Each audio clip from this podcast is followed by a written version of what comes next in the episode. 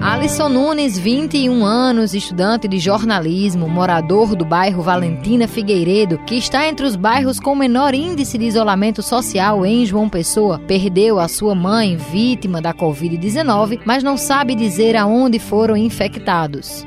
Na verdade, a gente estava cumprindo o isolamento social, evitando sair de casa, saindo apenas para supermercado. A gente fica pensando como foi que a gente contraiu o vírus, mas nós não sabemos. Tudo começou pela minha mãe. Minha mãe foi primeiro, depois foi meu companheiro, em seguida foi eu.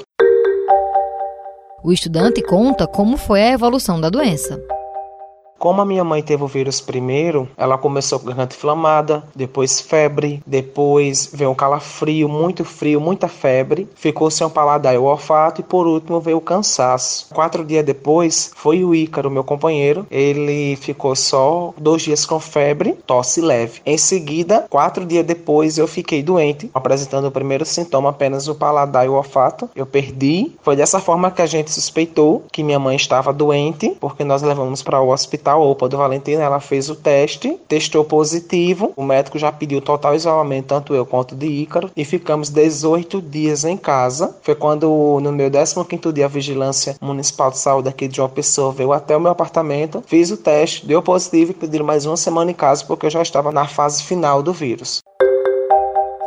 Alisson, que não teve o direito de velar a sua mãe, seguindo as orientações da Organização Mundial da Saúde, fala do medo que sentiu ao perceber que essa doença estava mais perto do que ele imaginava. É desesperador. Eu sempre enxergava essa doença de longe. Eu nunca imaginei que essa doença chegaria tão perto. E quando eu perdi a minha mãe, foi quando a minha família, meus amigos se ligaram de fato que o vírus existe. E o pior de tudo foi eu viver o luto da minha mãe dentro de casa, sem ter contato com a minha avó, sem ter contato com a minha família, com meus amigos, para a gente poder compartilhar o conforto. O meu maior medo era agravar, precisar ir para o hospital e passar tudo que minha mãe passou.